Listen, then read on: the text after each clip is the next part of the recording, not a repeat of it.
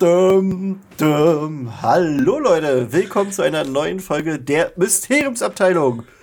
Äh, ihr seht, also wenn ihr auf YouTube zuguckt, dann seht ihr gerade, das goldene Trio ist wieder vereint, denn bei mir sind mal wieder die tolle Tine und der famose Phil. Hallo ihr beiden.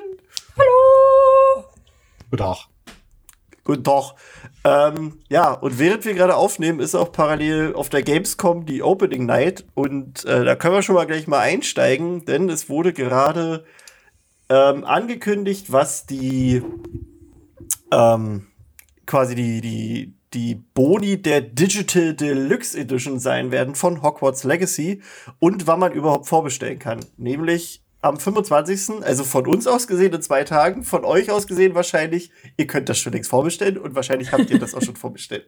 Ich hab's dann wahrscheinlich schon auf jeden Fall vorbestellt, vielleicht sogar zweimal. Ähm, ja, es wurde ein Warum kleiner zweimal? Trailer. Äh, na, damit ich das spielen kann und meine Frau. Zeitgleich. Ja, okay. ähm, genau, es wurde ein kleiner Trailer gezeigt, der so ein bisschen ähm, offenbart. Also ich denke mal, das werden sie jetzt mit so ein paar kleinen. Nee, Quatsch, ist, ist, ist Quatsch. Also es passt zu dem zu dieser Deluxe Edition, die man bestellt. Und es wurde quasi gezeigt, wenn man sich im Spiel mit seinem Slytherin-Dude anfreundet, dann kann man, und ich glaube, Phil, Phil bist du da? Ich bin da, ja. Achso, gut, du sahst gerade so fragend aus, als wenn. Na, ich habe gerade äh, unter dem Trailer geguckt, wo man das vorbestellen kann, aber die haben ja gar keinen Link reingestellt. Nee, na, wahrscheinlich dann erst ab 25. halt. Wenn es erst da startet. Aber ich habe mich jetzt gerade gefragt, wo du die Informationen hergenommen hast, weil ich das nochmal parallel mit angucken wollte. Das ist Weil das irgendwie am der Ende letzte, vor, sehr weit am Ende Ach des, so. äh, des Ja, Trailers. Da In den siehst du diese, diese ganzen Packs, die da sind. Und dann steht da Deluxe Edition Pre-Order on August 25, available in stores in digital, digitally February äh, 10th. Also, genau, also wenn es richtig rauskommt. Ähm, Tja, ist dann die Ja. Frage, hast du bis da eine PS5? Oder immer noch nicht? wie, ich hab, ja, hier steht eine Ey, du PS5. hast eine, aber äh, der Alge, ich, ich habe bis dahin wahrscheinlich so. keine. Also du meinst äh, der allgemeine, denn, oder Ja, die Xbox. allgemeine Frage. Ne, in Xbox fällt aus. Ähm, Ah, die ist gut.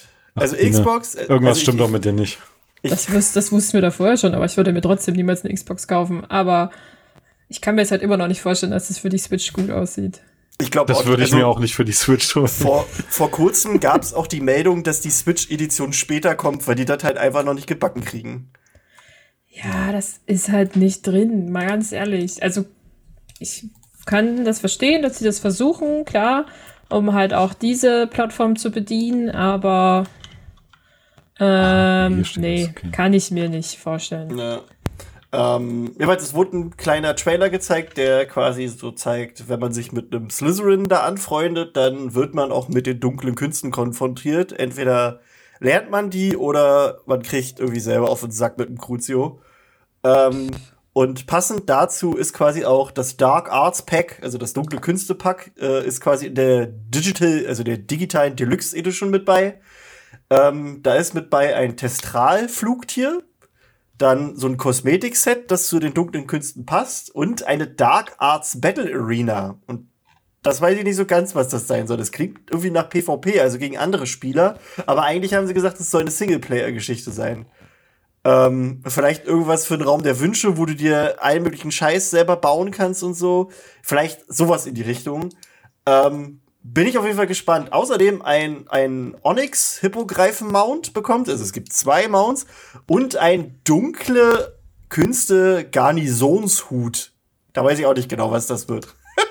Schauen wir mal. Und was ich aber am Kann es krassesten sein, finde, dass was man im Trailer sieht, dass es der Hut ist?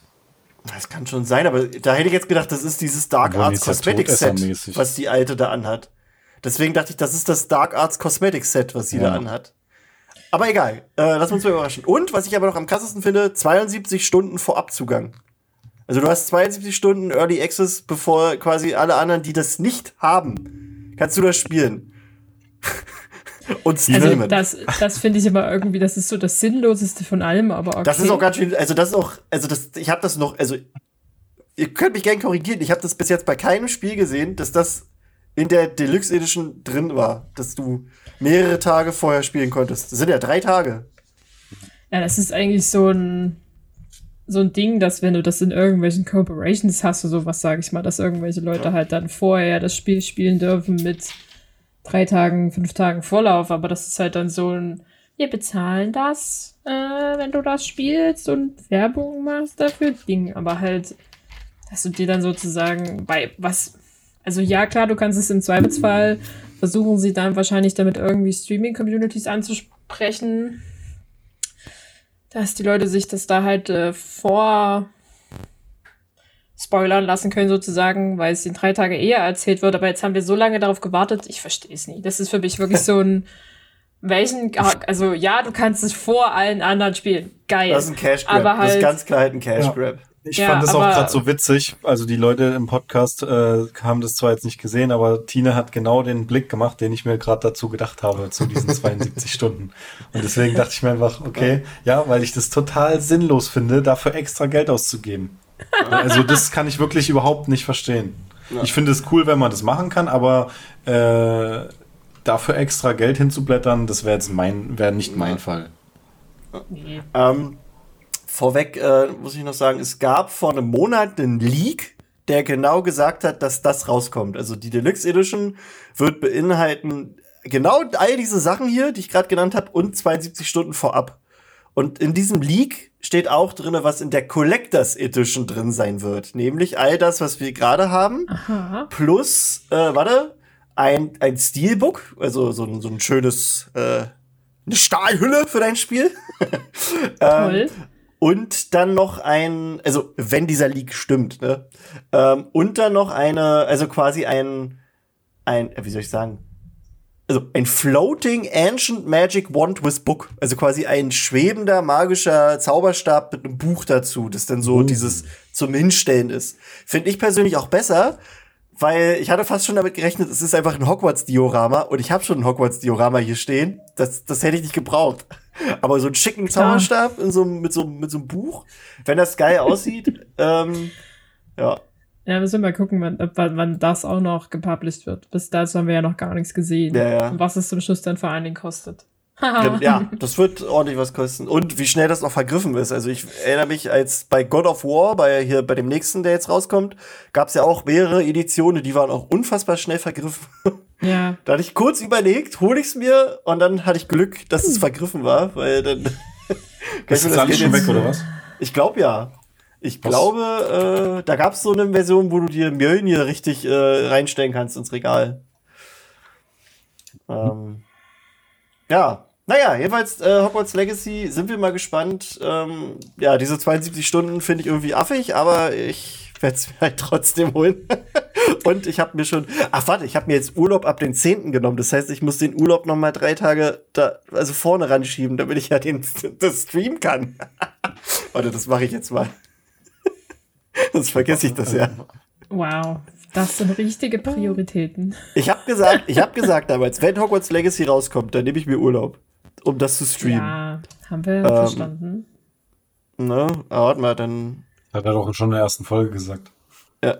Das ja, ab dem ersten Moment, so wo das kommt. Ja. Also, 10. Februar, das heißt, es kommt dann am 7. raus. Ja, komm, bis zum 14. reicht. Da kriegen wir es durchgespielt, oder? Eine ganze Woche? Ja, wahrscheinlich schon. Stream? Du wirst keinen also zweiten also ich, Run schaffen, aber. Ja, das will ich ja gar nicht. Ach komm, wir, wir ballern Natürlich, eine ganze Woche durch. Das, das so, ihr seid dabei. Ich habe jetzt Urlaub beantragt und das Geilste ist, wenn in einer, in einem Monat äh, der Urlaub nicht bearbeitet ist, dann ist er automatisch genehmigt. Ihr habt es jetzt ja alle gehört. Heute habe ich es beantragt. So. Ja, was ist denn das für eine ähm, dumme Regelung? Das ist ja mal eine, eine Das ist allgemein so. Das nee, das bei mir auch immer nur, ist es bei, sind es bei mir Nee, das ist Arbeitsrecht. Das ist, ich bin der Meinung, das ist Arbeitsrecht. Wenn du einen Urlaub beantragst und der innerhalb eines Monats nicht das bearbeitet wird, dann ist der genehmigt. Sowas gibt es bei mir nicht. Also Bin ich eigentlich ziemlich sicher. Oder ist es bei uns die Betriebsvereinbarung? Keine Ahnung. Egal. Ähm, bevor wir jetzt in die Welt von Cursed Child einsteigen, äh, so ich glaube, ich muss das Mikrofon ein bisschen dichter machen. Warte mal, ich bin hier gerade ein bisschen, bisschen verrutscht überall. Kannst du dich da ähm, kurz muten, dein Telefon auszu äh, dein Mikrofon auszurichten? Nein, ne? Sorry, jetzt ist es getan. Ihr wart dabei. Furchtbar. Das sind ähm, schöne. Äh, äh, nur, nur, nur Service-Info, warte, nicht der alte Wald, das ist, das passiert gleich, denn äh, da passen wir schon mal zu, weil äh, Phil und ich sind jetzt wieder dabei, planlos durch Mittelerde zu machen. Ähm, und da sind wir nämlich, also Phil und ich nehmen direkt, nachdem wir diese Folge hier jetzt aufgenommen haben, setzen wir uns zusammen und nehmen planlos durch Mittelerde, Kapitel 6, der alte Wald auf.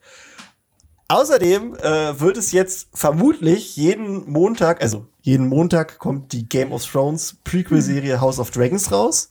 Oder nee, House of the Dragon. Äh, und wenn wir das schaffen, nehmen wir auch jeden Montag, also Sophia von Happy Potter, ähm, Grüße gehen raus, und Felix und ich nehmen dann jeden Montagabend dazu so eine Folgenbesprechung auf und gucken, dass wir die dann auch direkt veröffentlichen. Da ist auch jetzt schon was passiert. Ist dann hochgeladen, ja, Phil ist ein bisschen unscharf. Ähm, wird dann immer, wenn ihr das hören möchtet, bei Nexus Wandler Podcasts hochgeladen. Also da, wo sonst unser Pen and Paper Kram gelandet ist. Äh, einfach, weil wir auch gesagt hatten, auf dem Kanal landet auch so was sonst nicht in unsere anderen Podcasts passt. Und das ist halt kein, kein, das ist kein Herr der Ringe, natürlich, es ist kein Harry Potter, es ist kein Disney, deswegen oh, Nexus Wander Podcast. Das ist auch die erste Folge draußen. Äh, zwei Stunden haben wir geredet, war sehr lustig. Wir haben viele Parallelen auch gefunden zu der Hauptserie. Und ja, nur mal so als Service-Info. Und jetzt wollen wir weitermachen, denn wir haben, glaube ich, ein bisschen was zu tun. Ähm, wir sind im dritten Akt. Übrigens zu deinem Urlaub, ne? Das ist, muss ja. bei euch eine Hausregelung sein. Es okay. gibt keine, keine Fristregelung dafür. Dann Urlaub ja muss, muss äh, zählt erst dann, wenn er als bestätigt wiedergespiegelt ja. wird. Das kann okay. schriftlich, mündlich oder sonst irgendwas okay. sein. Aber einfach nur so eine ja, das ist ja krass. passiert. Da muss ja eine Geschichte hinter eigentlich stecken, dass diese Regelung mal in Kraft trat. Das, das, das würde mich aber interessieren, wie das zustande gekommen ist. Faulheit. Ja, wahrscheinlich. Oder zu viele ähm, Studentis, die angestellt sind. Ja. Weil im Sinne von, na gut, dann ist der halt dann da, dann nehmen wir irgendeinen anderen. Ja. na gut, Freunde. Also, wir sind jetzt wieder in Cursed Child zugange. Ähm, wir haben gesagt, wir kloppen heute einfach das gesamte restliche dritte äh, Aktchen äh, durch. Also nicht wie angekündigt, dazu noch zwei Parts, ist es jetzt ein Part. Ja, wir haben einfach gesagt, lass die Scheiße jetzt einfach durchziehen hier, Alter. Das nützt doch nichts. Ähm, Bevor wir da jetzt anfangen, hatte ich jetzt noch mal eine Frage. Ihr habt ja beide das Theaterstück jetzt gesehen. Ja. wenn ihr ja. das jetzt noch mal lest, habt ihr dann auch immer die Bilder von dem Theaterstück dann gleich im Kopf oder nicht? Jein. Also bei vielen Sachen. Bei manchen Sachen muss ich erstmal überlegen, warte, war das überhaupt so? So, ja, eigentlich. ist so ein bisschen, bisschen gemischt, aber tatsächlich eher weniger tatsächlich. Bei so manchen Szenen habe ich sehr deutlich vor Augen, was da passiert ist, weil ich es irgendwie besonders eindrucksvoll fand. Mhm. So wie jetzt bei dieser Szene zum Beispiel, dieser, ja. diese Hand aus dem Grabsituation, das hat sich da bis in mein Inneres. Äh, ja, da hast du gesehen, da war, da war, der, da war im gesamten Saal, also ist, ist eigentlich jeder, also jeder war dem Herzinfarkt nahe. Also, das war richtig krass. ähm, ja, also wir sind jetzt im dritten Aber Akt. sonst, sonst habe ich tatsächlich auch sehr häufig Bilder im Kopf, die irgendwie so ein, also so ein klassisches Hogwarts aus Film mhm. mir mehr oder weniger darstellen. Okay. Wenn ich jetzt hier an die Eulerei oder sowas denke, muss ich an die Eulerei denken, die ja. wir sozusagen im, was ist denn das? Keine Ahnung, vierten, fünften Teil sehen oder sowas. Ähm, oder halt das Quidditch-Feld, so wie es hier beschrieben wird, ist zu den Turnieren, sehe ich auch ganz ja. klar sozusagen die Inszenierungen der Filme vor mir, anstatt ja. halt das, was man dann auf der Bühne gesehen hat. Aber ich glaube, das ist einfach eher so ein. Der Film ist halt natürlich aufgrund seiner Möglichkeiten viel bildgewaltiger gewesen als halt die Bühne selber, auch wenn das Bühnenbild ziemlich krass ist. Okay. Weil das dachte ich mir zum Beispiel, ähm, ich glaube am Ende, oder ist ja fast am Ende, äh, des Aktes mit dem Quidditch-Feld auch. Und das kennt man ja aus dem vierten Teil, wie das da ja, aussieht. Ja. Und äh, weiß nicht, da kommen mir zumindest die Bilder dann in den Kopf von dem Film. Und da ich das Theaterstück ja noch nicht gesehen habe, weiß ich ja nicht, wie das da dargestellt ist. Ich glaube, das Feld ist auch gar nicht so krass. Ich glaube, da siehst du denn nur im Hintergrund diese Ringe oder so. Ich bin mir da gar nicht mehr so sicher, was da, wie das war. Also manche Sachen sind echt so, die, die bleiben dir im Gedächtnis hängen und andere Sachen vergisst du einfach wieder. Okay. Ne? Ich Ich könnte Aber jetzt gut. nachgucken. Ähm, Aber ja. warte, ah, ich hab doch hier. Ich hab doch hier. Ich hab Ja, doch hier genau. dieses, äh, dieses Programm, aber warte mal. Ich da weiß ja da nicht, ob bestimmt ein das. Bild vom Quidditch-Feld. Ja, das ist die Frage. Ich, ich, ich Oder scroll irgendwas. mal. Äh, ich wollte gerade sagen, ich scroll mal durch. Oh Scroll mal zurück, genau, Rückseite. blätter mal. Blätter mal rückwärts durch. Ich swipe mal left, Alter. Äh. Ah, die Eulerei sieht man hier aber. Warte, das war ganz schick eigentlich. Ich weiß aber nicht, ja, das ist jetzt doof für die Leute, die halt nur bei Spotify und so hören. Aber, warte, warte, anders. Warte, ich muss hier das erstmal, ich muss diese Unschärfe ausstellen bei mir. Wupp, oder dann sieht man es vielleicht besser. Ähm, das hier ist die Eulerei. So sah die dann halt aus. Also es sind überall Eulen und so in Käfigen und das ist so ein bisschen lauschig gemacht. Ähm, war auch ganz schick. Und jetzt gucke ich hier gerade, sieht man das Quidditch-Feld irgendwo? Ja, hier werden die alle geschminkt. Ist ja auch Und das waren jetzt. Elvis und Scorpius? Genau, Elvis und Genau, Scorpius. genau, genau. Elvis und Scorpius. Und man konnte diese Eule dann auch kaufen, weil fand ich Oder- irgendwie ein lustiges Oder Merchandising. hier, das ist zum Beispiel ähm, die, wie sie die, die zweite Aufgabe verhindern wollen. Ja, in Ah. diesem. So sieht das dann aus. Das, das, Sieht ganz cool aus. Das war schon ein bisschen. Ist schon geil. Räumlich haben die sehr tief gearbeitet, muss man sagen. Ähm, und diese, diese Bühne war halt für die Eulerei auch super schummrig und süß beleuchtet mit diesen ganzen kleinen Käfigen. Das war süß. das, also das Quidditch-Feld sehe ich hier gerade nicht, aber ich habe auch gerade, glaube ich, ein bisschen was übersprungen und Ja, es ist auch gerade ein bisschen unhandlich hier. Genau, genau, es ist auch nicht so, ist auch okay. Ähm, man hat es auf jeden Fall erkannt, das weiß ich, dass man sich mit dem Quidditch-Feld Ja. be bewegt hat. Aber das war halt auch sehr einfach anskizziert im Prinzip. Äh, ja, aber da würde ich, stelle ich mir eigentlich wirklich eher dieses Quidditch-Feld vor, das wir halt kennen aus den Filmen. Wenn wir das jetzt hier re-readen. Quietsch, quietsch, quietsch. Fenster zu. Entschuldigung. Ah, ja. Weil, bevor die Nachbarn sich hier wieder beschweren, dass ich so laut telefoniere. das sind alles Echt wahr. Echt, alles Ah, solche Nachbarn, ey. Pappnasen. Aber gut, fangen wir da mal an, wa? Also wir sind Ja, im fangen wir 12. mal an. Nee, in der zwölften Szene, wir befinden uns in einem Traum. Wir sind jetzt in Inception.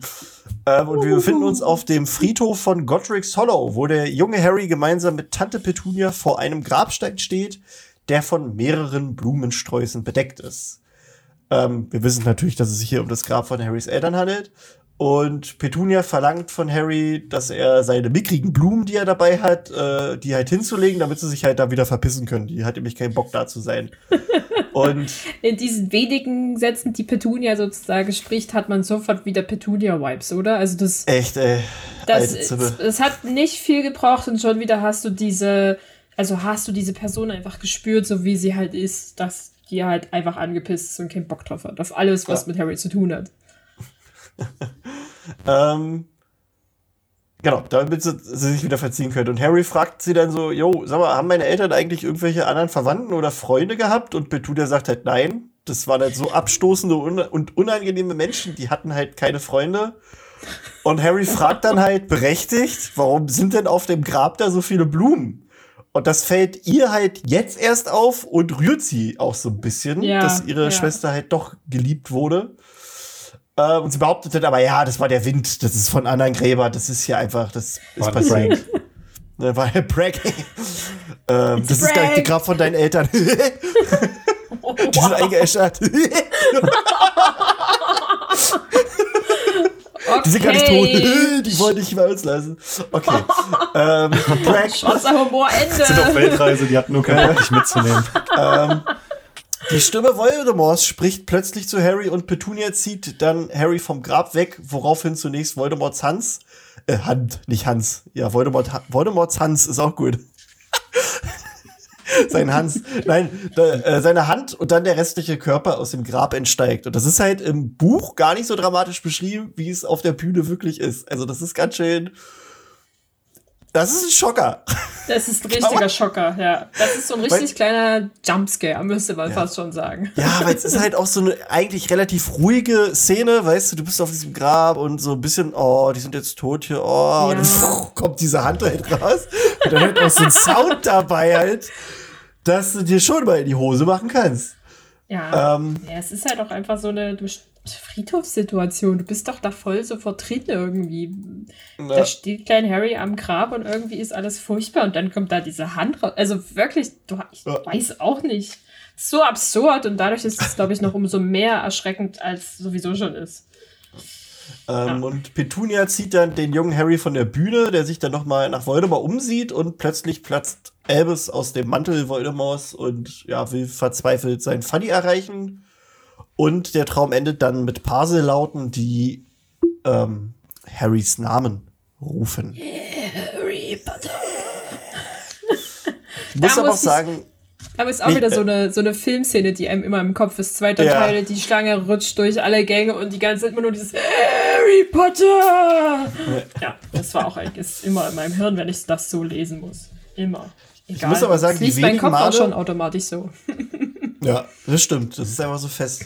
Ja, Genauso wie Harry, Harry, Harry. Da hast du auch ja sofort genau. Es geht nicht, oder? Liebe, Harry, Liebe. ähm, ich, ich fand aber auch der, also in den wenigen Szenen, in denen der junge Harry zu sehen war, war der immer on point. Also, es waren ja einmal so ein paar Szenen, wo er so ins Bett gemacht hat oder wo er halt so, wo sie gezeigt hat, wie er unter, unter der Treppe lebt. Und hier, und das sind ja immer unterschiedliche Harrys gewesen, weil Kinderschauspieler kannst du ja, ne, also musste verschieden einsetzen. Und ich fand, der sah halt, also vom, von der Entfernung her, das war halt Harry aus der Stein der Weisen, fand ich, als ich den gesehen habe. Das fand ich ganz schön krass. Ich glaube, ich habe da gerade irgendwas falsch verstanden. Ja? Du hast gesagt, immer wenn der ins Bett gemacht hat? Na, der hat einmal ins Bett gemacht in der Geschichte und kriegt Ja. dann von Petunia die Hucke voll. Weil er halt einen bösen Hm. Traum hatte oder so. Ach so, okay. Das, wusste was Kinder halt tun. Ne? Und die macht ihn halt fertig, dass er halt irgendein Tier ist oder so. Ja. Also, um nicht. mal Gut, zu ja, zeigen, gut, das habe ich vergessen. äh, was das Ich habe sowieso gemerkt, dass ich den ersten erste Mal lesen sehr schnell wieder verdrängt habe. Und so gut wie nichts mehr wusste. Äh, Und da ich ja jetzt genau wieder eingestiegen bin mit diesem behinder äh, Entschuldigung, bescheuerten Zeitreisen. Ah, ja. Wir Ach, brauchen aber hier deine Expertise. Phil. Deswegen ist das gut, dass du da bist. Vom, vom Zeitreisen oder was? Ja, ja, genau. Okay. Bam, bam, bam. Ähm, wir haben dann die Mach ich auch 14. jeden Tag. Szene, die, die knüpft da direkt an, denn Harry wird jetzt wacht, äh, wach und wir befinden uns jetzt im Haus der Potters in der Küche und da habe ich mir nur so 13. aufgeschrieben. Szene. 13. sorry. Und da habe ich mir nur so aufgeschrieben, weil Harry ist direkt wach und die Szene ist in der Küche. Hat er in der Küche gepennt? Schläft Harry Potter in der Küche? Der Ginny kommt reingestürmt und sagt halt, sie hat ihn im Schlaf schreien gehört. Und, Ja, und ja ich so, das kann ja sein, dass er- irgendwas gearbeitet hat am Küchentisch oder so, Ja. ist dann weggepennt oder so. Ja, so überarbeitet einschlafen über den Ja. Akten und so. Aber da dachte ich halt nur so, der wacht auf und der ist in der Küche. Okay, Harry. Aber wir wissen ja auch, Harry ist ja auch der, der, der kocht im Haus. Das haben wir ja schon von Ginny erfahren. Fand ich war eine coole Nebeninfo. ähm, ja, und es passiert auch eigentlich gar nicht viel. Er sagt ja halt so, dass seine Träume nicht aufhören und äh, erzählt ihr dann nochmal von diesem Traum und dass er halt noch nie mit seiner Tante in Godric's Hollow war und dass er halt auch Elbis und Voldemort dort anwesend gesehen hat und äh, anwesend gesehen hat. Also gesehen hat, so. Und mehr passiert nicht in der Szene. Also es sind so, Ja, wir haben jetzt mehrere. Er, bis, Ah, äh. ähm, er zitiert ihn so ein bisschen im Sinne von, ich rieche Schuld, der Gestank von Schuld liegt in der Luft. Wo ich mich dann gefragt habe, wessen, von wessen Schuld reden wir denn jetzt gerade? Von ihm? Also er sozusagen im Sinne von, ähm, er, ist, er geht nicht genügend gut mit seinem Kind um. Er geht, er hat Cedric sterben lassen. Oder ist es die Schuld von Albus, der da halt irgendwie gerade missbaut? Alles, Alles. irgendwie schwierig. Oder ist es Voldemorts Schuld, weil wir irgendwas noch nicht wissen? Hahaha. ähm, keine Ahnung. Das ist irgendwie so. Also jetzt fängt das wieder an mit diesen Andeutungen und wir wissen noch nicht so ganz genau, wo das hingehen soll. Träumen, die wir halt sozusagen von den. Naja, Harry hat immer wieder sozusagen von Voldemort irgendwie geträumt und dann wurden seine Träume irgendwie Realität. Dieses, dieses Spiel sozusagen spielen wir jetzt mal wieder. Ja. dachte ich mir so, okay, wir deuten Dinge. Oder auch nicht. Also wir Ja. deuten sie nicht. Machen wir nicht, weil geht direkt die nächste Szene weiter. Aber es wird ihnen halt auch klar, dass sie irgendwie jetzt mal wieder alle in Gefahr sind. Herzlichen Naja. Glückwunsch. Applaus. Na, weil Harrys Träume nicht aufhören. Yeah. Wo sind wir denn jetzt, Tine? Was passiert denn Tja, jetzt hier machen wir Schnips und sind nicht mehr in irgendwie Godric's Hollow oder bei den Potters, sondern wir sind im Schlafsaal der Slytherins. Und Scorpius weckt Albus auf eine besonders sanfte Art und Weise, indem er ihn anschreit. Also seinen Namen schreit. ich habe mir dazu noch geschrieben, ja, es ist eine besonders freundliche Art, geweckt zu werden, aber scheinbar äh, ist das jetzt Scorpius neues Ding, weil er hat erkannt, dass er jetzt der Angstlose ist, nach seiner Erfahrung in dieser Anderswelt sozusagen, wo er der King war. Jetzt hat er seine Angst verloren und jetzt ist er sozusagen der Unfurchtsame. Das darf man übrigens nicht zu schnell überlesen. Sonst ist es ganz schnell der Unfruchtbare oder sowas. Aber jetzt? Ist ja egal. vielleicht auch, wissen wir nicht. Das wissen wir nicht. Aber Also Tine, das finde ich jetzt ganz komisch, dass du das da gelesen hast. Ja, ich weiß auch nicht, aber das ist meine verquere Art, Dinge zu lesen. Deswegen sage ich es hier Du vorsichtig. willst also, und dass Scorpius unfruchtbar ist. Nein, das sage ich ihm nicht, aber worüber ich gelesen habe, ist, dass er Voldy genauso nennt, wie ich Voldy nenne, nämlich Voldy. Ich schreibe immer Ja. nur überall Voldy hin, wenn da eigentlich Voldemort stehen sollte. Ja, Ich habe mich also direkt mit ihm connected gefühlt und mir so gedacht, guter Junge. der ist auch super. Scorpius ist, Scorpius Äh. ist das Beste an dem Buch einfach. Das ist. Eig eigentlich ja. Ein bisschen zumindest. Ne? So. Und dann haben die so ein bisschen so ein freundschaftliches Gespräch, sag ich mal. Ähm, Scorpius versucht jetzt Albus sozusagen ein bisschen zu motivieren, irgendwie wieder auf Spur zu kommen, sag ich mal. Mm. Und Scorpius kann sich aber hier auch ziemlich gut selbst reflektieren und meint so ein bisschen, er hat sich halt selber gesehen als den privilegierten, zornigen, gemeinen. Und ich dachte mir so, das ist ja das Bild, das man in der sozusagen perfekten Voldy-Welt hatte. Ja. Und ich dachte mir so, ist das einfach, erwartet man von Scorpius einfach ein kleiner Draco zu sein? Also so eins zu eins im Prinzip. Ich hätte zwar Draco nicht als zornig beschrieben, aber definitiv als privileg privilegiert und gemein. Boah, der hatte schon ein bisschen Probleme. Also halt, es ist halt einfach nur gewollt sozusagen, dass Draco jetzt Scorpius sozusagen in der Voldemort-Welt einfach nur wieder da ist und jetzt halt doch der beliebte Junge ist, anstatt halt nur der unbeliebte, laute, nervige. Ja. Naja, sie kriegen dann irgendwie auf die Reihe, dass sie das zwar alles irgendwie wieder in Ordnung gebracht haben, was sie jetzt halt irgendwie verbockt haben, indem halt Scorpius derjenige war, der alles wieder in Ordnung gebracht hat weil er halt seine Aufgabe sozusagen gelöst hat. Man, er redet immer davon, dass er geprüft worden ist und jetzt fragt Albus halt auch irgendwie so, ob er geprüft wird oder ob das seine Dummheit war, die man da sozusagen jetzt gesehen hat. Ich finde, ja, man hat gesehen, dass du dumm warst, aber okay. Äh, und er, ich meine, er sagt es ja halt selber, meine Dummheit war, so arrogant zu sein, es zweimal zu versuchen. Wo ich mir so denke, ja, hätte es beim ersten Mal schon feststellen sollen, dass das mit dem Zeitumkehren nicht so besonders clever ist und deswegen es hätte lassen sollen, aber man hat es halt nochmal versucht. naja, Toll, ne? ja, ich finde auch. Es ist irgendwie so. Äh, ja, Junge. Irgend, also es ist halt, wie wir das letztes Mal schon gesagt haben, irgendwie ist das alles ein großes Kommunikationsding und so ein pubertäres Teil halt einfach, wo ich mir so denke, dein Gehirn hat einfach nicht gearbeitet, wie es halt irgendwann mal arbeiten wird. Es ist halt pubertär. Naja, so ist es halt. Und ich finde es dann irgendwie ganz süß, dass Scorpius anspricht, was Severus Snape zu ihm gesagt hat.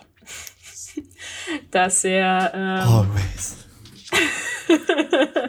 an, an Albus denken soll, um sozusagen das Positive in sich wieder zu wecken. Also halt, um gegen die Bösen sozusagen kämpfen zu können und halt das Ziel für sich zu entdecken. Ähm, wo ich mir so dachte, okay, du sollst ja an was Positives oder an eine glückliche Erinnerung denken, um an ein Ex, äh, einen Patronus zu erzeugen. Da dachte ich mir so, okay, ist auch irgendwie nett, dass das scheinbar dann, auch wenn sie jetzt keinen Patronus gezaubert haben, Albus oder eine Erinnerung mit Albus für Scorpius das sozusagen wäre. Ja. Sind doch alle irgendwie ganz gerührt in der Szene. Oh. Oh. Und er dann sagt ja fällt auch so, weil er hatte das Gefühl, als würden sie Seite an Seite kämpfen. Ja, Das ist schon. war schon, war schon irgendwie nett. Aber sie einigen sich jetzt darauf, dass es nicht mehr das Ziel ist, Cedric zu retten. Das war nämlich eine schlechte Idee. Ähm, und dass sie das auch auf keinen Fall nochmal versuchen dürfen. Und dann zückt Scorpius den Zeitumkehrer, den alle eigentlich gerade suchen, weil Scorpius gesagt hätte, er wäre weg. Äh, weil er den jetzt mit Elvis ähm, zerstören möchte. Das finde ich aber auch so geil, dass die keiner durchsucht hat. Ja, ich Weißt meine, die als glauben denen das Scorpius- einfach. Ja, Die sind, ja, ja. die sind mehrmals durch die Zeit gereist, haben dafür gesorgt, dass Zauber Adolf an der, an der Macht war. Weißt du? Und dann, dann werden die nicht mal durchsucht und kriegen Hausarrest. Das ist alles. Ja, bis dann ihr ist so. Lebensende sozusagen, aber mehr ist halt auch nicht. Und ich dachte mir halt dann so, als, als sind schuld, dass halt, Neville gestorben ist. ja, alles, alles Tod und Verderben. Aber halt auch einfach so dieses Nicht-Vertrauen darin, dass vielleicht ihre Eltern oder das Ministerium eine Lösung für diesen Zeitumkehrer finden würden. Ähm, sondern halt meinen, naja, sie haben es ja schon mal nicht hinbekommen, ihn sicher irgendwo zu verstecken. Ich meine, ein Bücherregal war jetzt wirklich keine super clevere Idee. Hermine, warum? Egal. Ähm, aber ich dachte mir so, was ist das denn jetzt für eine Anti-Haltung da gegenüber? Nee, da muss ich sagen, äh, ich finde die eigentlich ganz schön gut von Scorpius, weil er hat das alles erlebt und keiner von den anderen war da, wo er war. Und Ja. deswegen macht er es sich zur Aufgabe, den Scheiß zu zerstören, weil er halt auch nicht, also weil er auch denkt, die anderen zerstören den nicht. Der gehört halt zerstört und er ist sich halt nicht mehr so sicher, ob die den überhaupt zerstören, weil das ja trotzdem ein mächtiges Werkzeug ist. So ein bisschen wie, wie mit dem einen Ring, den sie dann äh, ins Feuer schmeißen wollen und dann doch nicht, weil ist ja doch ganz schön geil. Elvis das ist dann Isildur. genau so. Aber ich Äh, finde auch und- komisch, und- ja? äh, ich, ich finde auch komisch, ähm, auch das mit dem Durchsuchen und so. Und dann kriegen die Hausarrest. Aber was heißt denn der Hausarrest, wenn die dann einfach woanders hingehen? Das verstehe ich Ja. auch nicht. Wie sind die denn dann einfach rausgekommen? Die hauen halt, ja, das ist magischer Hausarrest. Also was heißt denn Haus? Ja, du bleibst jetzt hier drin, aber keiner guckt, ob du drin bleibst. Und es wird auch nicht zugeschlossen. ja. Na, ist halt, ist wahrscheinlich nur so eine symbolische Strafe. Ja, das ist wahrscheinlich die Selbst, Selbstbestimmung. Selbstverantwortung. Ja, genau. Genau. Ja, Selbst, Ja. Selbstbestimmung. Also, Selbstverantwortung. ihr macht das jetzt so, und wenn wir euch aber dabei erwischen, wie ihr euch nicht daran haltet, dann kriegt ihr noch mehr Hausarrest. In Hogwarts gibt's nur eigenverantwortlichen Hausarrest. Wow. Wenn ihr, wenn ihr auf die Damentoilette geht, wenn da Trolle unterwegs sind, dann seid ihr auch selber schuld. Also so einer Ja, ist das. Das muss man ja eigentlich vorher wissen, Äh, dass das passieren kann. Ähm, aber also ich finde, es ist eigentlich ein sehr von ihm eine gute Idee und an sich, er hat auch alles richtig gemacht, so. Aber wie wir später halt erfahren, sein bisschen schwanzgesteuerter Freund Elvis nicht so ganz. aber da kommen wir dann nochmal hinzu. Ja, ich finde halt trotzdem, die müssten mit irgendjemandem darüber reden, eigentlich, dass sie diesen Zeitumkehrer haben. Ich meine, die können doch nicht allen misstrauen, sozusagen, eigentlich. Aber, ja. Naja, okay, für, das, für den Teil haben Ja, sie also sozusagen beschlossen, ich, dass ich sie es hätte mir auch machen. vorstellen können, dass Scorpius äh, sogar sich an Harry wendet, so dass er sagt hier, weil der kann es glaube ich noch mit am ehesten verstehen, dass er diese Welt halt absolut nicht sehen will. Und Harry ist da schon eher so, dass er halt sagt, ja hier das Ministerium braucht den Scheiß nicht oder soll den Scheiß nicht haben. Ähm, Also an Harry hätte ich jetzt gar nicht gedacht, tatsächlich. na, Ich hätte jetzt, ich hätte jetzt fast schon gesagt, dass er sich tatsächlich eher an seinen Vater wendet. ja. Weil, Ja, weil die ja auch. doch, doch ein besseres Verhältnis zueinander haben und sein Vater ja auch nicht so positiv auf das Ministerium zu sprechen Ja. ist. Und aber wahrscheinlich mächtiger auf jeden Fall ist als er. Ja, das ist richtig. Naja, okay. Also hier ist kein, kein Vertrauen und ähm, wir sind dann in der 15. Szene immer noch im Schlafsaal. Und dann wird eine neue Figur kurzweilig eingeführt. Ähm, Das ist die wichtigste von allen. ja, auf jeden Das ist der Fall. beste Freund von Elvis und? Scorpius. Ähm, der gute Craig ähm, Craig Junior. Bowker Jr. ist, ist scheinbar sowas wie Vertrauensschüler, schätze ich mal. Mm, Weil er erinnert die beiden, also es ist dann auch nicht mehr die, die, die Jungs sozusagen, sondern es ist dann auf einmal Harry, der da im, im Schlafsaal auftaucht. Und erinnert ihn daran, dass auch wenn er zwar ist, wer er ist, trotzdem halt nicht um Mitternacht einfach da so die Schüler stören darf. Und Harry versucht sich dann noch so ein bisschen da, ne? Und so, aber dann taucht noch Professor McGonagall auf und MG Gonagall regelt wieder. McGonagall! Ähm, Gonagall! Mm, das scheinbar, es gab scheinbar eine Nachricht von Harry an McGonagall und die Schulleiterin und er wollen dann halt gucken, wo der gute Albus ist und sie stellen fest, dass er weg ist. Und ebenso der gute Scorpius. Dum, dum, dum. Und dann ist da noch Ginny auf einmal auch da. Mm, Die drei stellen dann sozusagen fest, dass die Schule auf den Kopf gestellt werden muss. Und der gute Craig wird auch sozusagen mit Arbeit belastet, weil sie müssen jetzt halt nach den Kindern suchen. Und dann gibt es so eine kleine Streitszene zwischen Ginny und Harry. Aber eher so dieses Ja. unterschwellige, es wird mir Ich- langsam zu viel, guter Ich Harry. fand das aber ganz schön, also, also, es ist halt so, sie sagt halt so, äh, also Harry sagt, es könnte sein, dass er Albus vergrault hat und Ginny sagt halt so, je mehr Fehler er macht, desto schwerer wird es ihm zu verzeihen. Und da denke ich mir, oi, der Typ hat hier jetzt mal gerade ein paar Sachen falsch gemacht. ist doch nicht so, als wenn er durch die Bank durch irgendeine Scheiße baut. Der Typ macht gerade auf jeden Fall eine Krise durch und du, eine Ranzkuh, haust den jetzt so in den Sack. Was soll denn das? halt die Mutter. Das, Ja, äh, ja, verstehe ich, aber trotzdem denke ich so, Alter, wisst ihr, der Typ, der hier eh äh, äh, wahrscheinlich jeden Tag Vietnam-Flashbacks hat, wenn er in den Spiegel guckt, der, wisst ihr, der hat so Diese schon schwer scheiß genug. Narbe, ich muss die jeden Ja. Tag sehen. Ohne Scheiß. Also, bisschen mehr, bisschen mehr Feingefühl für Ginny, bitte. Naja, aber, aber ehrlich gesagt, ich meine halt, es ist bisher relativ wenig offensichtliches, offensichtlicher Missgunst zwischen Ginny und Harry gefallen, sage ich mal Ja. so. Dass das hier jetzt mal so ein bisschen brodelt, finde ich im Prinzip ganz gut, um halt auch einfach das Ausmaß dieses Konfliktes schon, also dieses, dass die Kinder schon wieder verschwunden sind und irgendwie produzieren die schon wieder Ärger, halt auch irgendwie Auswirkungen hat und nicht einfach immer nur diesen kleinen, auch wenn sie halt einen sehr großen zeitlichen Einfluss haben, aber dass das halt auch auf die Jetztzeit Einfluss nimmt. Ja, das ist aber auch schon alles, was in dieser Szene passiert. Und wir springen in die Eulerei. In die schon Die von vornherein Eule. Right. Bam, bam, bam. angesprochene Szene. Ja, die beiden Ja. Jungs, ne, die tauchen halt auf dem Dach der Eulerei, Eulerei auf und überlegen sich halt, wie sie den Zeitumkehrer vernichten können.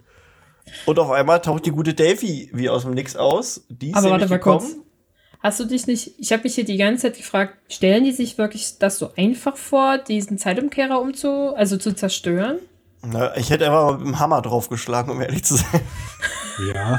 Ich habe mich auch gefragt, halt- warum die extra dafür in die Eulerei gehen müssen. Ja. Kannst du auch drauf treten bestimmt. Weil das ist ja, ich meine, klar, da ist Magie drin und so, aber ich hätte, glaube ich, wirklich in meiner Leichtfertigkeit, ich hätte das einfach zertreten. Okay, ich das hätte ist ja nicht eher- wie ein Horcrux, oder? Ich war aber eher doch in der Richtung, dass es wie so ein Horcrux-artige Magie sozusagen ist. Also jetzt nicht so krass schwarzmagisch, dass du da ne- mit einem Gegen, mit einem andersartigen Fluch arbeiten musst.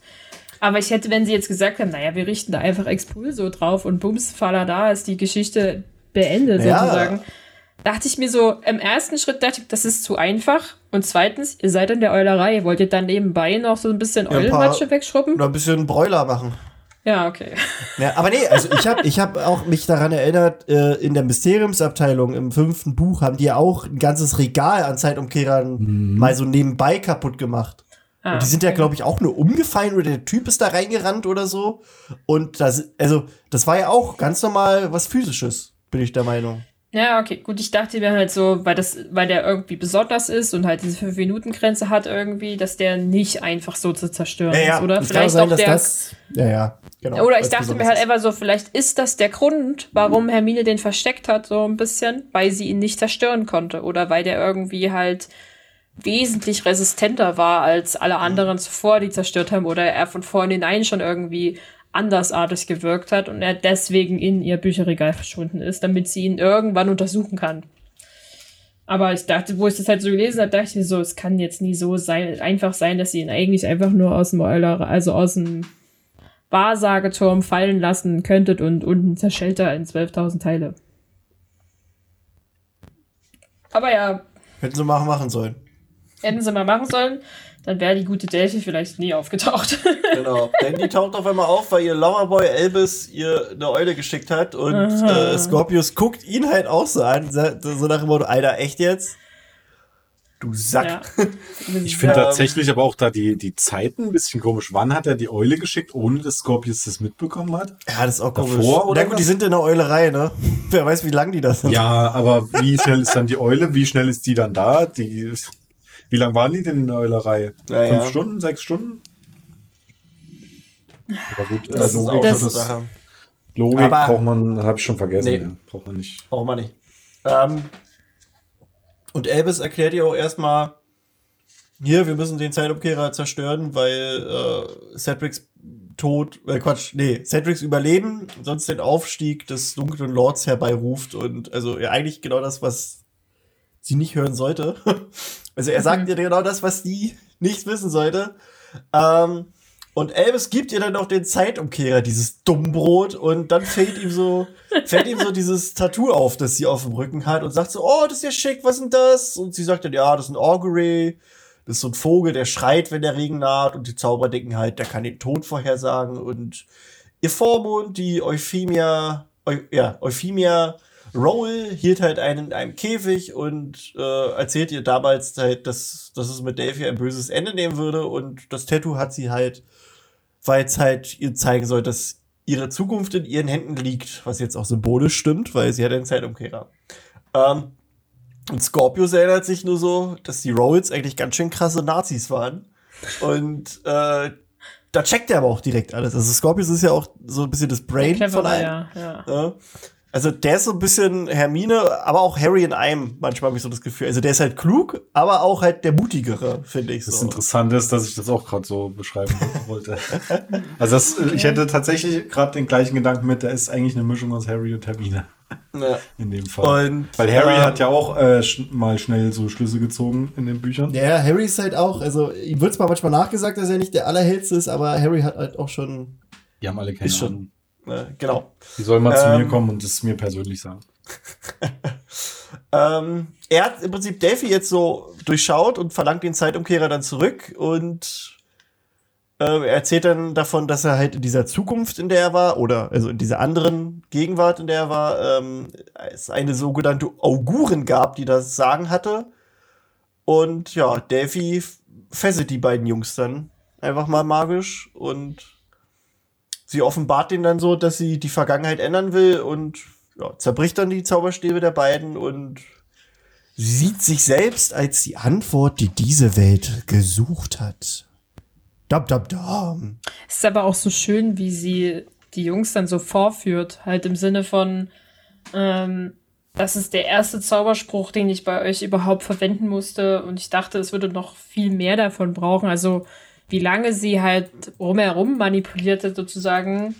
So, dass Elvis sich in sich verschossen hat und deswegen diesen ganzen Blödsinn tut. Aber okay. Ähm, aber halt, dass sie gemerkt hat, dass sie sehr leicht unter Kontrolle zu bringen. Das ist so, also ich weiß, ich saß in dem Theaterstück und fand das richtig widerlich von ihr, wie sie sozusagen die, Die hat das beiden auch gut halt. geschauspielert. Ich fand, die, Ja, hat ja, so eine, die hatte auch so eine Stimme, die hat dazu übelst gepasst, fand ich. Das war so eine, so eine leicht, na nicht rauchig, aber so. Ja, so Ich weiß nicht, wie man die Stimme. Ja, ich weiß nicht so ganz, wie man das erklären soll. So ein bisschen, als hättest du am Wochenende gefeiert. so, Ein bisschen Aber heiser, Ja, so ein leicht bisschen heiser. lieblich und so. ja, also halt, genau. Trotzdem so, trotzdem so wie so eine, wie so eine Sirene, die sich trotzdem in ihrem Band zieht mit ihrer Stimme. Das war schon, die war schon ganz schön krass, fand ich. Ja, ja. Aber als sie das so offenbart hat, weiß ich, hatte ich wirklich so dieses Gefühl von, okay, ich mag dich nicht. Jetzt bist du wieder uncool. Jetzt, jetzt hast du verkackt. Tschüssi. Ich habe jetzt verstanden, dass du böse bist. Ich mag es nicht. Oh, also es war schon sehr überzeugend. Also halt auch die ganze, das Aufdecken der Manipulation einfach von der Schauspielerin war sehr gut gemacht. Ja. Naja, wo sind wir jetzt? Phil oder Sprung. Tina? Will. Willst du uns mal verraten, wo wir sind? Okay. Warte. Jetzt ist das Buch erstmal rausholen. Also wir sind in Also Hermines Büro. Soweit schon mal. Ich habe das vorhin alles gelesen und habe schon wieder, habe schon wieder alles verdrängt. Du musst doch einfach nur das Buch vor dich lesen. Äh, legen. Ja, genau. Das versuche ich ja gerade. Ja, ja. Äh, Ich würde dann in der nächsten Szene weiter. Ja, ist okay. Ja, ja. Dauern. Aber ich leg mir das jetzt gleich mal hin. ähm, also wir sind in Hermines Büro im Zaubereiministerium und es ist Hermine nicht alleine, sondern Ron sitzt an Hermines Schreibtisch und isst Haferbrei. Richtig Beste romantisch. Und dann fängt Ron in seiner Ronnigkeit so ein bisschen an, halt über irgendwas zu reden und wird, druckst aber so ein bisschen typisch herum und kommt nicht so wirklich auf den Punkt. Und Hermine ist dann diejenige, die ihn dann festnagelt und sagt halt so, ich habe jetzt noch fünf Minuten und dann muss ich weg. Also entweder du sagst jetzt, was ist oder nicht. Und dann finde ich diesen Ausbruch, den Ron sozusagen hat, Ja. super. Weil er sie ja dann auch halt noch so sagt, wegen Ehepause und so. Ja. Und das, das triggert ihn dann, glaube ich, so ein bisschen. Trigger den maximal und dann halt so, sei still! Jetzt soll ich einmal den Mund halten. und dir halt vorschlägt, dass sie eine Erneu Erneuerung ihrer Hochzeitszeremonie durchführen möchten, dass sie halt nochmal das Eheversprechen geben möchte. Das fand ich so süß. Das, also wirklich so. Diesmal- Äh, oh. oh. Diesmal nüchtern. Das finde ich eigentlich Ja, auch geil. Dass Ron scheinbar bei seiner Hochzeit lattenstramm war. Der erinnert sich da wahrscheinlich gar nicht mehr dran, weil er will ja auch so, Ja, dass die ganzen Freunde und Familie dabei sind und so. Finde ich Das, einfach mit dem, das mit dem Lattenstramm kommt ja auch gleich nochmal. mit, den, mit den Kaminen. Ja. Das fand ich auch gut. Naja, jedenfalls erzählt, erklärt es dann halt auch genau deswegen und überzeugt sozusagen Hermine einfach nochmal sehr deutlich darin, dass er sie halt liebt und das gerne nochmal machen möchte. Und dann tauchen Schwuppsdiwupps und brechen in die Szene rein, noch der gute Harry und der Draco. Und alle sind auf einmal kurz ein bisschen verwirrt und dann, ah ja, wir reden wieder über Träume. Ähm, dass sie wieder angefangen haben und nicht wirklich aufgehört haben. Ach ja, Ginny ist auch da. Ähm, und sie teilen sozusagen mit, dass Albus und Scorpius halt weg sind und das halt schon wieder. Man hat dann die Schule irgendwie abgesucht, aber bisher hat man sie nicht gefunden. Hermine gibt halt an, dass sie sofort die Auroren zusammensuchen will. Und dann ist es wieder Ron in dieser Szene, hat er sehr Ja. viel Aufmerksamkeit. Der sagt, nee, wartet mal. Ich habe doch gestern erst äh, gefühlt den guten Albus gesehen und erzählt halt so aus der Kalten und wahrscheinlich meint er das halt auch so, so ein bisschen lapidar, naja, dass er eine ältere Freundin hat. Und mit ihr halt da. Ja, im Englischen Ah. heißt es sogar Girlfriend. Also nicht, nicht mal nur so, dass es wie eine Freundin ist, die älter ist, sondern halt seine, seine, dass er eine Beziehung hat mit einer älteren. Heißt es im Nee, Englischen also ja, das habe ich auch so verstanden im Prinzip, dass er halt mal, also ich kann mir das. Und dass da Ron auch wieder drauf abgeht, so. Ja. Aber Ja, ich der- finde allgemein das- cool, woher der das weiß. Der war nämlich mit Neville in Hogsmeade ein Trinken und ich finde das irgendwie süß. Ich weiß, dass der sich mit Neville so in seiner Freizeit trifft und die trinken dann mal ein und quatschen so ein bisschen, was so passiert ist. Das ist halt so, da sehe ich halt Ron auch, dass der so trotzdem noch in Touch mit, also Ron ist glaube ich der, der würde das Klassentreffen organisieren, weil der sich trotzdem noch so ein bisschen mit allen äh, so Ja, weil Kontakt hat. saufen will wahrscheinlich. Der will nur saufen. genau, weil er, er hat ja dann Ron, äh, Quatsch, Albus gesehen, als er quasi dann überlegt hat, welchen Kamin er jetzt nehmen soll, weil besoffen Kamin äh, reisen ja, das ist meinte ich nicht auch so gerade. Das, dann erklärt er noch, welchen Kamin man benutzen muss, damit es nicht so schlimm ist, weil wenn die zu eng sind, ist es nicht gut. Und irgendwas anderes hat er, glaube ich, auch noch gesagt. Wenn, wo, wenn man sich da nicht gut drin dreht, dann dreht es zu viel oder so. Ron ist halt so Dad, glaube ich. Ach, herrlich. Naja, aber Ähm. Ron kann dann halt auch Delphi ganz gut beschreiben. Halt so älter und silberblaue Haare und. Ähm, Und Weird wieder, die auch beschreibt, dass sie halt voll gut aussieht oder so. Die ist wahrscheinlich minderjährig und der sagt, Ja, ich glaube nicht, dass die sich Nee, nee, nee, nee, nee. Die, die, ist ja, die ist ja, also wir erinnern uns ja, Ja, wann der Epilog das? spielt.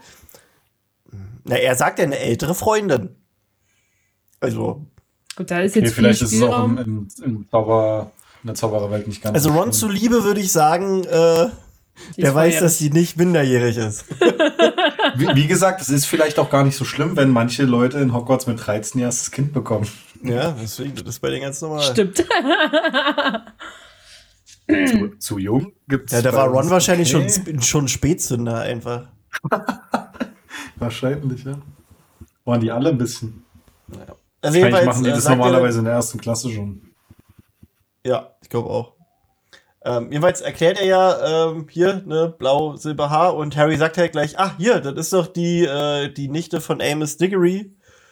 Ähm, und die Szene, ja, ist vorbei. Ja, sie erkennen nur, dass es schon mal wieder um Cedric geht. Das scheint, also sie Ja. verstehen sozusagen langsam den Grundtenor des Dramas. Diggory, immer dieser Name. Immer dieser Cedric. Nie. Ja, soll ich jetzt mit der nächsten Szene weitermachen? Ja. Ja, ich glaube, das ist jetzt aber auch 18.. eine Premiere, weil die Nacherzählung macht sonst ihr immer beide. Ich kann das gar nicht. Ja, dann machen Das wir. kriegst du hin, wir glauben an dich. Los. Okay, also die nächste Szene, äh, da befinden wir uns im St. Mungo Altenheim wieder mal und auch in Amos Zimmer. Nee, St. Ähm, Oswald.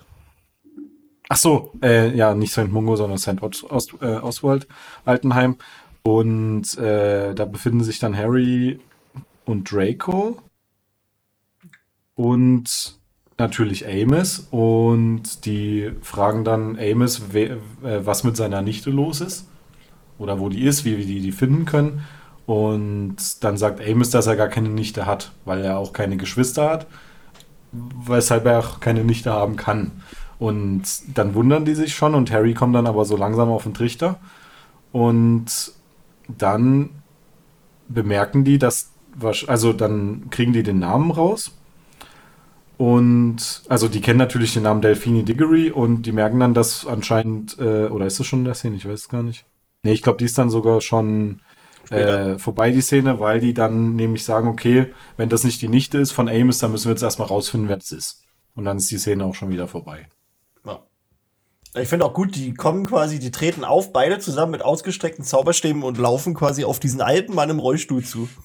Wir machen dich jetzt fertig, Alter. Wo sind unsere Kinder? Rück's raus. Na, ich finde es, ich, was, was ich äh, krass an der Szene finde, ist, wenn äh, Harry sagt dann, sie haben meinen Sohn benutzt, weil er natürlich davon ausgeht, dass Amos äh, hinter diesem, hinter dem Ganzen steckt, um seinen Sohn eben wieder zu bekommen. Und dann sagt Amos, nee, sie haben meinen Sohn benutzt. Oder, ja, genau, und weil Harry ja mit sitzt doch- Cedric dann, und das Ja. ist eigentlich ganz schön heftig, weil äh, das natürlich auch wieder so eine Sache ist, was mir ja auch in den Büchern immer nicht, oder wo ich dann immer ein bisschen mit Harry mitfühle, weil ihm ja ständig die Schuld zugeschoben wird für irgendwelche Sachen, die er gar nicht kann. Und andere Leute haben ja auch eigene Entscheidungen. Und Cedric hat sich auch selbst dazu entschieden, damit, äh, sag ich mal, auf den äh, Friedhof, also der, gut, das war jetzt nicht die Entscheidung, aber dass sie den Pokal eben zusammen anfassen. Ja, und ich meine, er hat zum Schluss auch nicht entschieden, dass Voldemort ihn umbringt. Dafür kann er Richtig. nun wirklich nichts. Also, Also Harry kann ja am wenigsten was dafür. ja, genau, das meine ich. Dafür kann er wirklich gar nichts. Das, wenn man es so will, dümmster Zufall immer. Ever. Ja. ja, da hatten wir doch auch mal in der Cedric-Folge drüber geredet, dass eigentlich, dass die beiden so eine guten Menschen sind, hier dafür gesorgt hat, dass Cedric stirbt. Also so Harry, der ihm halt sagt, hier gewinnen, wir gewinnen das jetzt beide und Cedric, der, also nee, andersrum. Harry will ja ihn erst gewinnen lassen und er sagt Genau, dann, nein, ja. du hast es verdient. Und dann so dieses, dieses gegenseitige, dann machen Ja. wir es zusammen. Das ist ja. Ja. erst, dass die beide halt so, so gut sind. Sorgt halt dafür erst, dass, dass äh, der Überflüssige stirbt. Yay! Ganz toll. Ja. Aber merken wir uns das mit dem Überflüssigen, weil das wird in der 19. Szene Ja. ein Thema. Die kann Tine viel besser nacherzählen als ich. So lang. Also Deswegen jetzt- auch. ich habe extra die die kürzeste Szene Ja, genommen. ja. Das ist schon krass, dass die, dass die sogar zweieinhalb Seiten hat hier auf meinem Handy. Im Buch ist es wirklich nur eine Doppelseite und die ist halt eigentlich, wenn man es wenn man's anders setzen würde, wäre es nur eine Seite. Also eine A5-Seite. Der Rest ist alles nur Überschrift. Das, Das reicht. zählt nicht. Also, in der 19. Szene des dritten Aktes sind wir auf einmal schwuppsdiwupps auf dem allseits schon hundertmal jetzt in dieser Folge benannten Quidditch-Feld angekommen. Dum, dum, Denn hier passiert die Magic. also Oliver wir Wood regt sich Delphi. auf, dass wir nicht spielen können. Ja. äh, die, die aus ihrer schüchternen Rolle sozusagen ausgebrochen ist, die jetzt ihre neue Identität genießt und jetzt sozusagen ihr wahres Gesicht zeigt. Ähm, und natürlich die beiden Jungs. Die sind da ein bisschen verwundert, was sie jetzt auf dem Quidditch-Feld machen. Das verstehen sie erstmal noch nicht. Ähm, aber Delphi erklärt es ihnen relativ schnell. Das ist das Quidditch-Feld. Hier hat die letzte Aufgabe stattgefunden. Und der Zeitumkehrer, dieser besondere, setzt dich ja genau an dem Punkt sozusagen zurück, an dem du stehst. Äh, und sie benutzt dann halt auch mehrfach das Wort sozusagen des Überflüssigen. Es ist jetzt sozusagen an der Zeit ist, dass der Überflüssige ein für alle Mal verschont wird. Mm.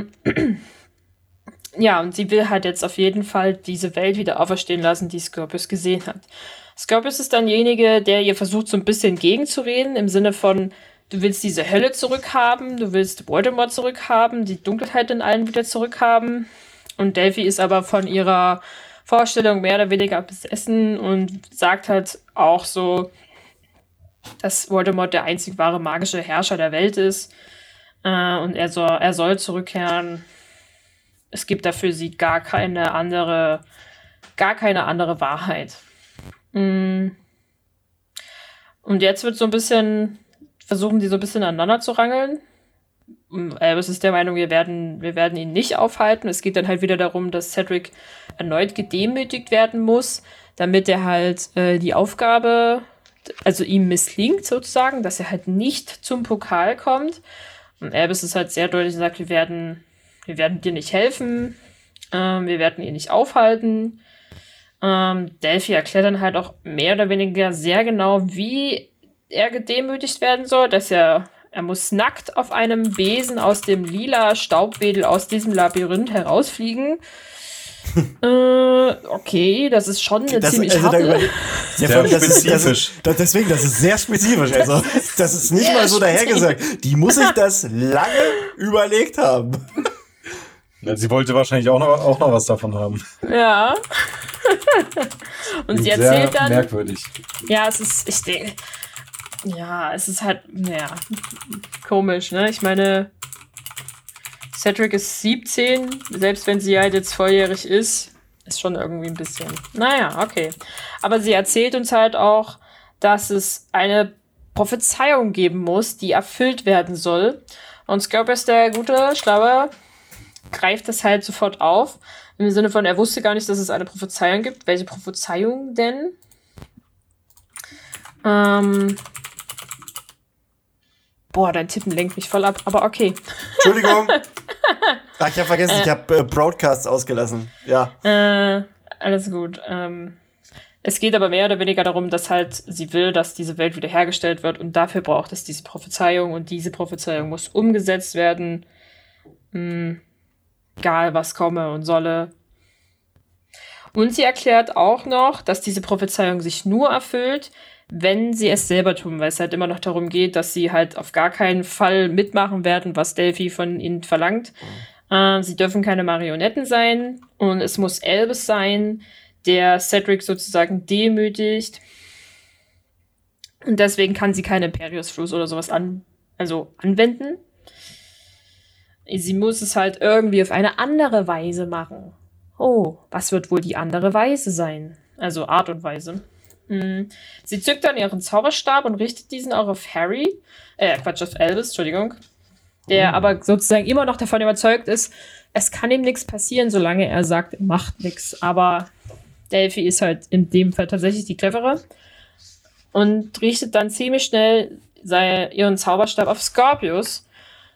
Und das ist natürlich auch irgendwie Albus Schwachpunkt. Mm. Und sie foltert ihn dann sozusagen mit Crucius und Albus knickt ziemlich schnell ein.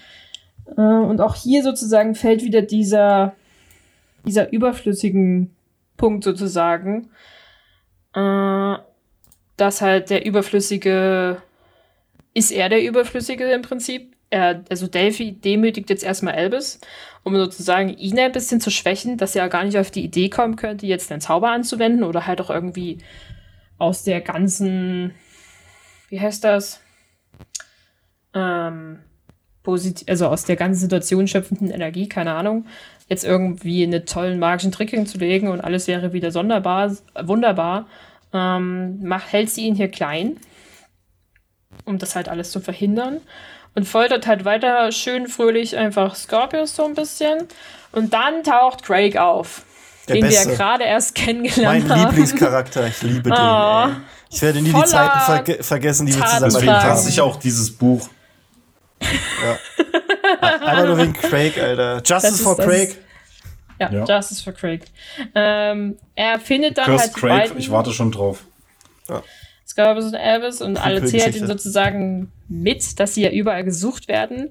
Und Elvis versucht ihn noch zu warnen im. Sinne von wie random. weg und hol Wie random Hilfe. der da auftaucht, weißt du? Ja. Die ganze Schule sucht nach denen und der Spacko taucht jetzt genau da auf. Aber ja, steht im Drehbuch, Ja. ich weiß. Ja.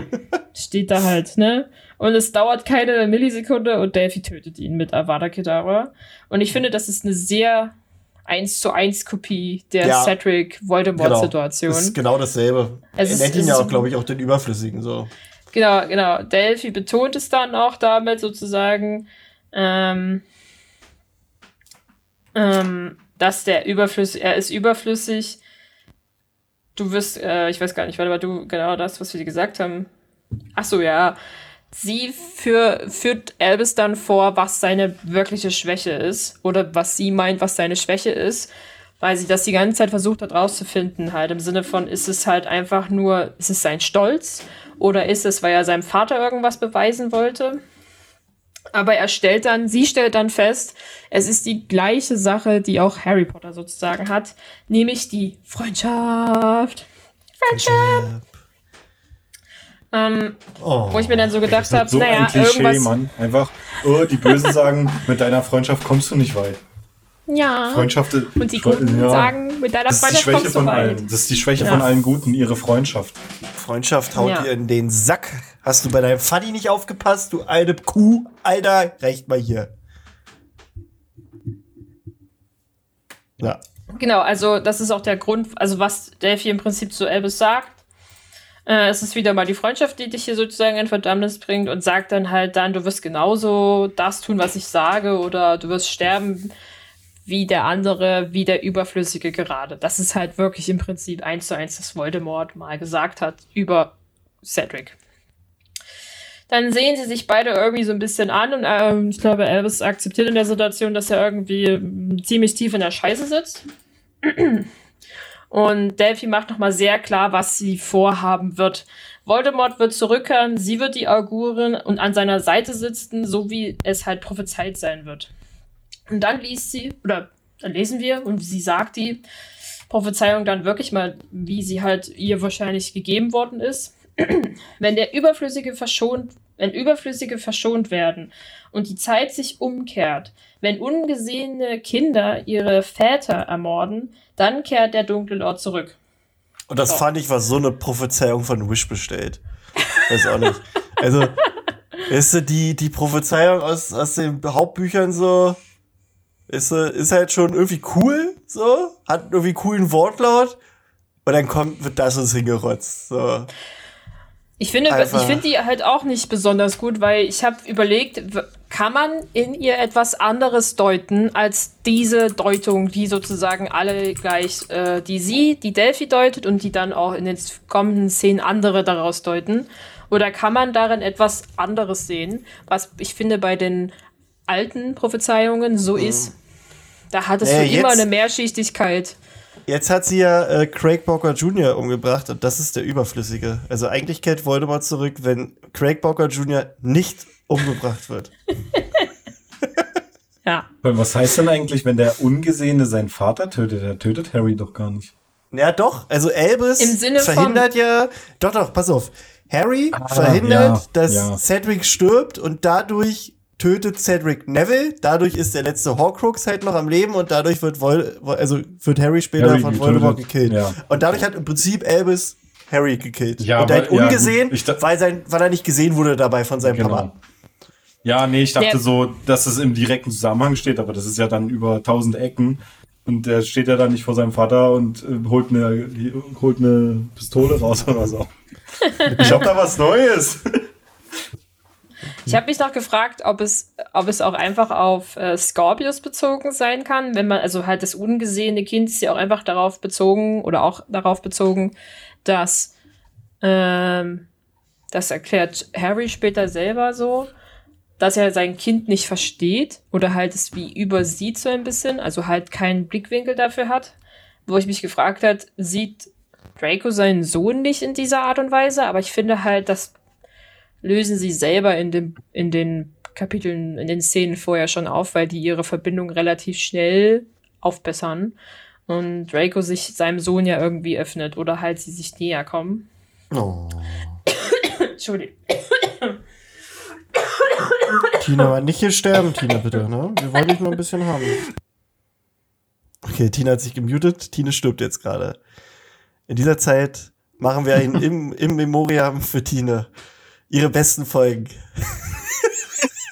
ich werde Folge, niemals. Folge 35.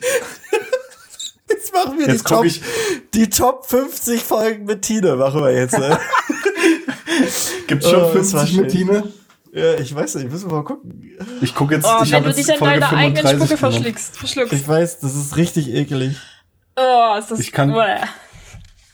Kann ich das rausfinden? Ah, hier sind zu viele Adventskalender-Folgen. Die Tenet-Folge. Aha. Ja, die? Tenet-Folge war die da- schön. Das ist auch schon ewig her. 35. Tenet. Jahresrückblick war 35. Ja, ja. Wir reden Wahnsinn. über das Harry Potter Jahr 2019. Das war Tines beste Folge, falls jemand fragt. Ja. Warum war das Tine meine da beste schon bei Folge? uns? War, war, war Tine nicht. da schon eigentlich schon bei uns? Ich weiß gar nicht. Doch, ich glaube, ich glaub, Janine ist irgendwie bei Folge 15 oder 20 ausgestiegen. Bin mir nicht mehr sicher. Ich glaube, 25 bin ich eingestiegen. Starke Frauen war unser erstes gemeinsames Thema. Geil, Alter. Können wir uns das tätowieren lassen? Einfach nur starke Frauen? Und dann so ein Bild von McGonagall? Also, das Lustige ist, ich habe mal in die Folge reingehört und das Erste, was ich von Tine gehört habe, war ein Lachen.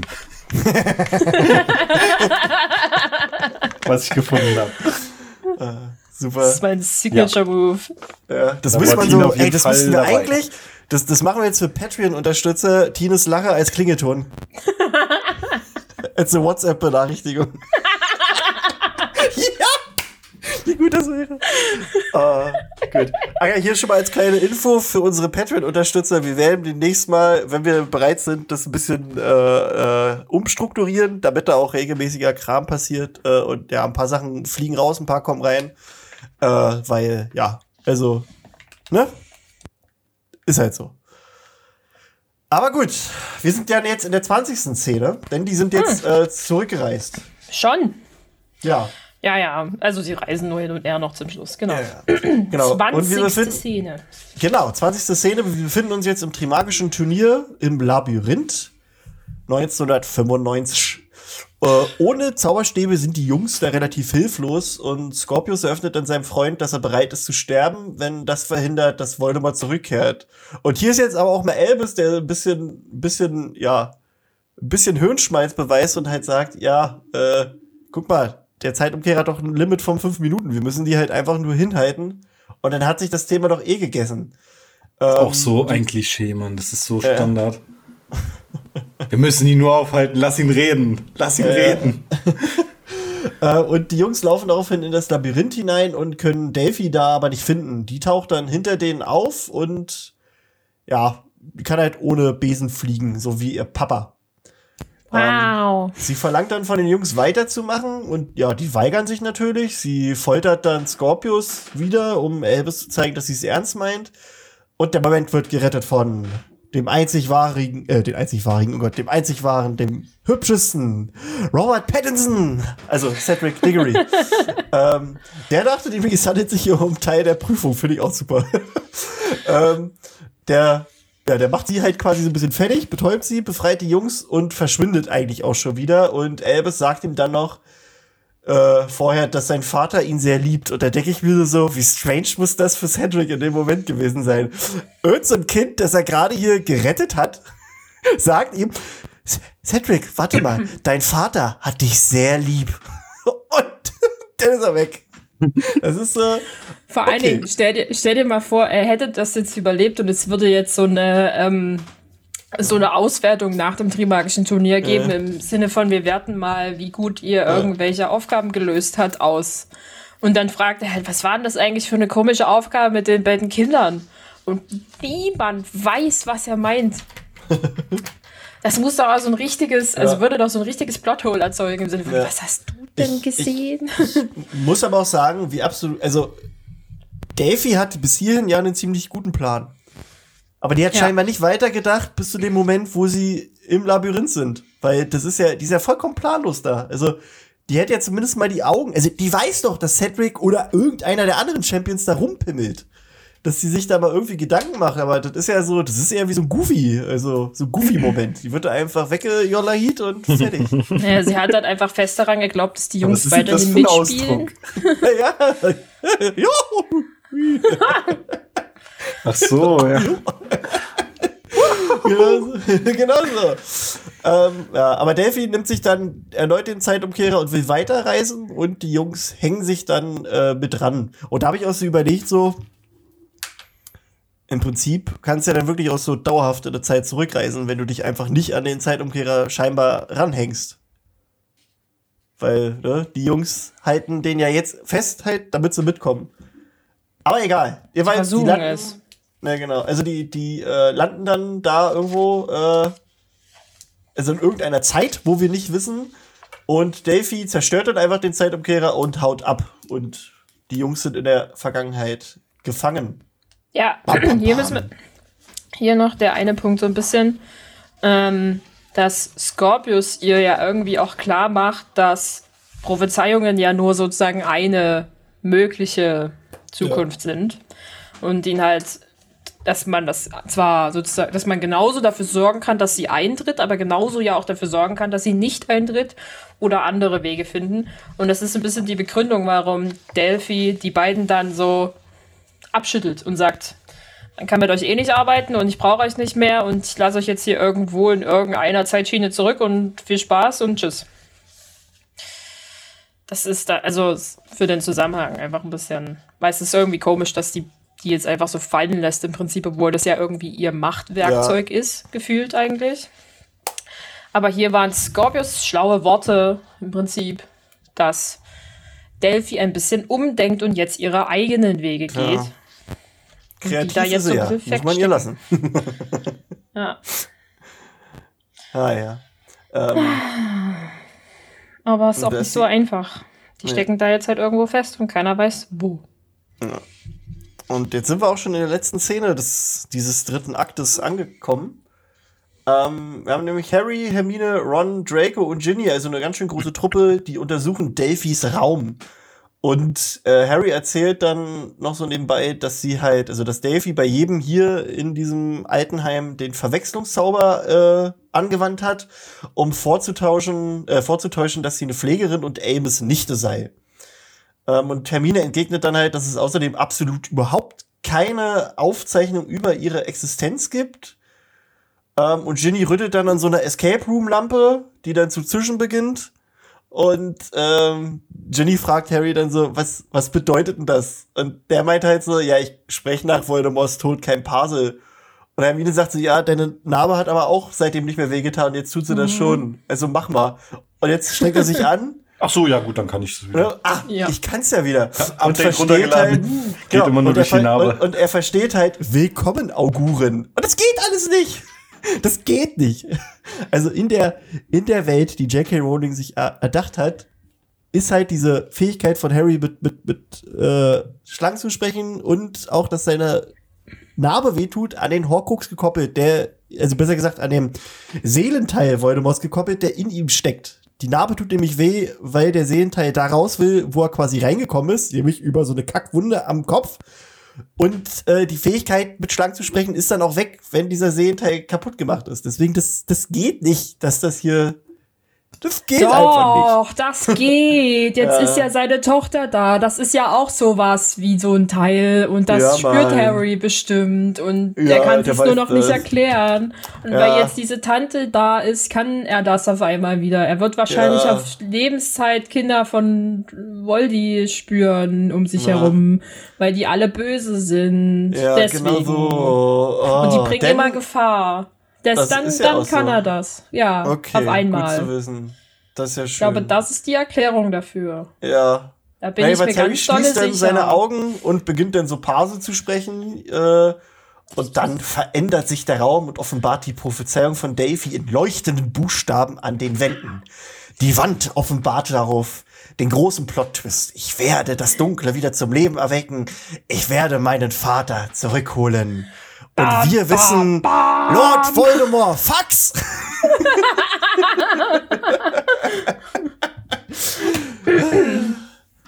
Da habe ich auch ein kleines Ja. Meme gebastelt, jetzt in eurer WhatsApp-Gruppe zu finden. Ähm, ja. Warte. Und so endet das halt. Und ich muss aber auch sagen, dass diese Szene auch verdammt gut war im, auf dem, also im Theaterstück. Also, also ich hoffe, du hast She-Hulk gesehen, äh, Tina. ja, hab Das ich okay, gesehen. gut. ähm, ja, ja. Ähm, also ich fand, die Szene war auch schon ganz schön geil mit diesen Lichteffekten, weil da war ja der Ja. gesamte Saal war ja dann mit so fluoreszierender Farbe und auch wie, also das war halt einfach geil. Und dann ist ja auch wirklich Pause erstmal wieder, weißt du? Dann ist halt, Break. Ja. bumm, dann geht's raus.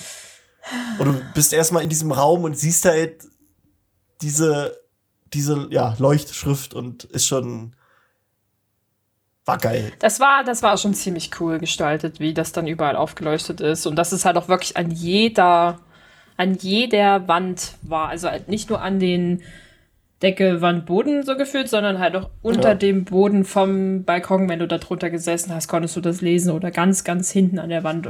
Das, es war überall. Ja. Das fand ich einfach sehr einnehmend. Also, das ist nicht nur so vorne auf der Bühne irgendwo so, sondern wirklich der ganze Raum war auf einmal Delphis Raum. Das war dann schon. Man hat es sehr gefühlt. Sag ich mal. Fand Ja, ich auch. Also es war steil. Ja, das ist es eigentlich. Ähm, die Bühne wird dunkel. okay. Wir können uns jetzt überlegen, haben wir noch Songs? Wir haben seit tausend Jahren nichts mehr auf unsere Playlist gepackt. Ähm, Tausend. wir hatten für die Leute, die vielleicht seit tausend Jahren auch nicht mehr gehört haben, wir haben auf Spotify eine Playlist. Oh Gott, wie hieß die? Ich glaube, eine für alles, Eine eine, für alles, Mysteriumsabteilungs-Playlist. ja, ungefähr Ähm, das so. letzte Mal haben wir darauf etwas gepackt. 6. Das- Juli 2021. Wow. also könnten wir mal wieder. wir haben diese ähm, Tradition ganz schön einschlafen lassen. Ja. Ähm, Das ist auf, schon ich, über ein Jahr her, das ist echt krass. Ja, pass auf, ich mache jetzt einen Song auf jeden Fall rauf. Äh, der ist eigentlich noch von der, also der würde passen zum letzten äh, Kapitel, also zum letzten Teil, den wir hatten. Ähm, ich habe mir nämlich so vorgestellt, wie, wie äh, in Scorpius so dieser Kampf gegen die Dementoren stattfindet. Ähm, und er sich halt Albus dabei denkt. Ähm, und wie ihm das halt hilft, dass er gemeinsam mit Albus gegen die Dementoren kämpft. Und da kommt dann Kate Bush running up that hill. Hab ich genommen. Das, das passt einfach super. Deswegen packe ich den bitte- Song. Ja. Ja.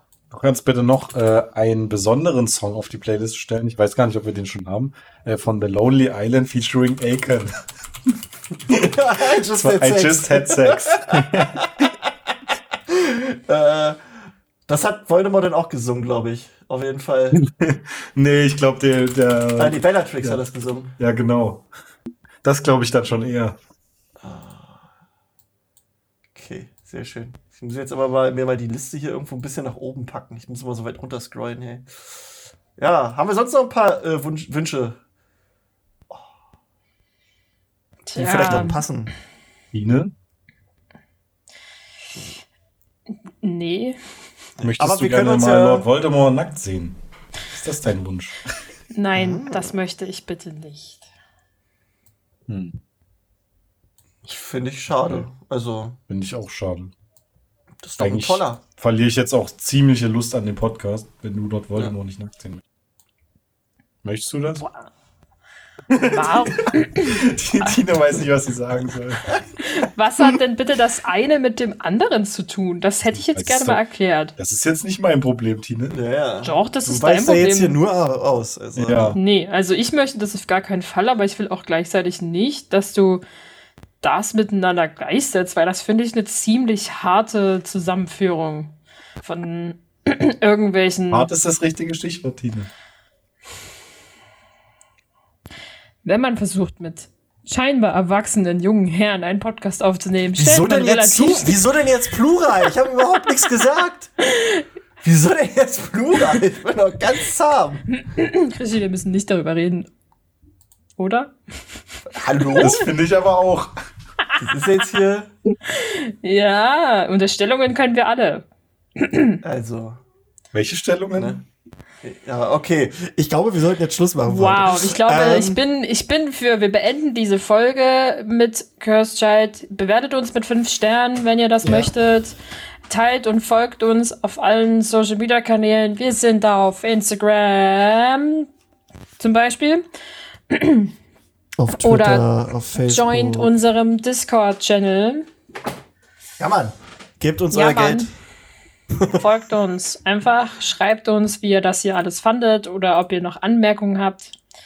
Ähm, gerne könnt ihr uns auch Songs schicken. Bis zur nächsten Folge könnten wir die dann mit einbinden. Ich finde Ja. jetzt leider die letzten reingekommenen Songwünsche leider nicht mehr. Schickt uns die gerne einfach nochmal. Es Ich weiß, wird. dass ich die irgendwo reingeschrieben habe, aber es Ähm, tut mir unendlich leid. Nur mal so eine kleine Info noch, was vermutlich ab nächster Folge gehen wird, woran ich noch arbeite, ist nämlich, wir ähm, haben uns jetzt für die Mysteriumsabteilung beziehungsweise für die Nexus-Wandler ähm, noch ein WhatsApp-Konto, also quasi noch ein zweites Handy jetzt geholt, ähm, bei dem ihr uns dann quasi auch über WhatsApp äh, so ein paar Wünsche für einen Podcast mal schicken könnt, die wir dann vielleicht halt auch in der Folge dann mal abhandeln können. Und da könnt ihr uns dann halt auch so eine Musikwünsche dann schicken. Wenn es da Infos gibt, dann äh, ja, sagen wir euch das. Ha, ich habe muss sie gefunden. Ah, geil. Ich muss das jeweils alles noch fertig einrichten, aber Tine, hau mal die Wünsche raus. Also Lena Schneider hatte sich am 7. Juni diesen Jahres gewünscht, dass wir Black in Black von ACDC draufnehmen und Bad Blood von Taylor Swift. Das erste passt zu Sirius, als er im Orden des Phönix wieder in sein altes Haus muss. muss. Das zweite könnte Sirius früher zu Hause gehört haben und ja, um alle anderen zu ärgern. Ach so, wegen dem. okay, das ist auch cool. Ja, also ich weiß gar nicht, schon. ob wir Bad Blood auch schon drauf haben. Nee, also äh, mir mir, zeigt er ja an, wenn ich was raufpacke, das schon drauf ist, ob ich das quasi Ja. doppelt draufpacken möchte. War nicht. Aber wir haben halt auch schon jetzt schon 220 Lieder drauf. Ist schon ganz schön cool. Also da kann man Ja, schon mal ordentlich was hören. Vielleicht sollten wir irgendwann nächstes Jahr eine neue Playlist machen. Hm. Vielleicht. Vielleicht aber auch nicht. Ich finde das eigentlich ganz süß, dass man so eine Da Komik sollten- hat von allem. Ja, da, so, da sollten dann so 2.000 bis 3.000 Lieder drauf sein irgendwann. Alles klar. Okay. Nein, aber ja wir können ja-. Wir können ja aber mal gucken, dass wir später mal so eine Special-Playlists wieder machen, wie hier zu McGonagall oder den Malfoy Manor Mix oder Scripts und Macbox, was wir da mal hatten. Das, da können wir ja mal wieder loslegen. Also wir sind jetzt wieder im Business hier äh, und, und machen. brauchen dann eine finale Cursed Child Playlist. Ich finde dich scheiße. Na, na, na, na, na, na, na. So richtig So richtig scheiße. scheiße. Okay. Nein, so schlimm ist es jetzt auch wieder nicht. Na gut, Leute. Ähm, Alles klar. In diesem Sinne, ich bedanke mich recht herzlich und Phil und ich müssen jetzt nämlich planlos durch Mittelerde aufnehmen. ähm, in diesem Sinne bedanke ich mich bei Tine. Bitte gern geschehen. Ja, und ich bedanke mich bei Phil. Also jetzt hier, ich begrüße dich gleich wieder, aber danke Phil, dass du da warst. Ja, danke. Du auch. Ja, danke. Und ich bin's, euer Krischi. Und ja, wir sind die Mysteriumsabteilung. Äh, bleibt am Ball. Wir haben euch lieb. Wir sehen uns, wir riechen uns, wir hören uns. Küsschen. Tschüss.